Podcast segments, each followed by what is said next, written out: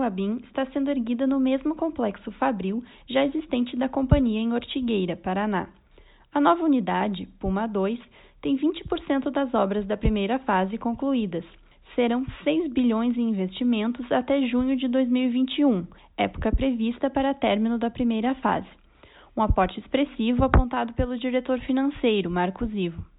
Sobre o CAPEX do Puma 2, no quarto trimestre de 2019, o desembolso foi de 554 milhões de reais. No acumulado do ano, o desembolso totalizou 1,3 bilhão de reais. Para 2020, o desembolso previsto para o Puma 2 é de aproximadamente 3,8 bilhões de reais. O Puma 2 produzirá em larga escala o primeiro craftliner do mundo feito exclusivamente a partir da fibra de eucalipto. A iniciativa rendeu premiação inédita à companhia brasileira, num dos mais importantes fóruns da indústria global de celulose e papel. O produto é mais leve, o que traz ganhos de logística, e mais sustentável, já que as florestas têm uma produtividade alta e um ciclo mais curto do que o pinus. Além disso, apresenta uma qualidade maior de impressão. Essa primeira máquina terá capacidade de 450 mil toneladas anuais.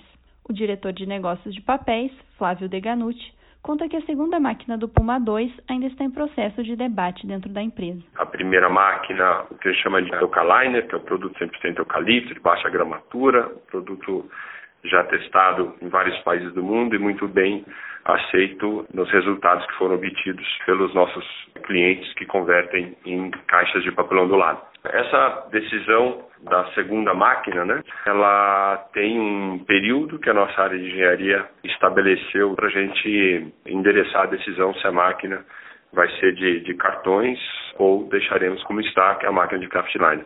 Essa discussão ela acontece dentro da Clabin de forma estratégica, avaliando as condições de mercado, tendências, etc.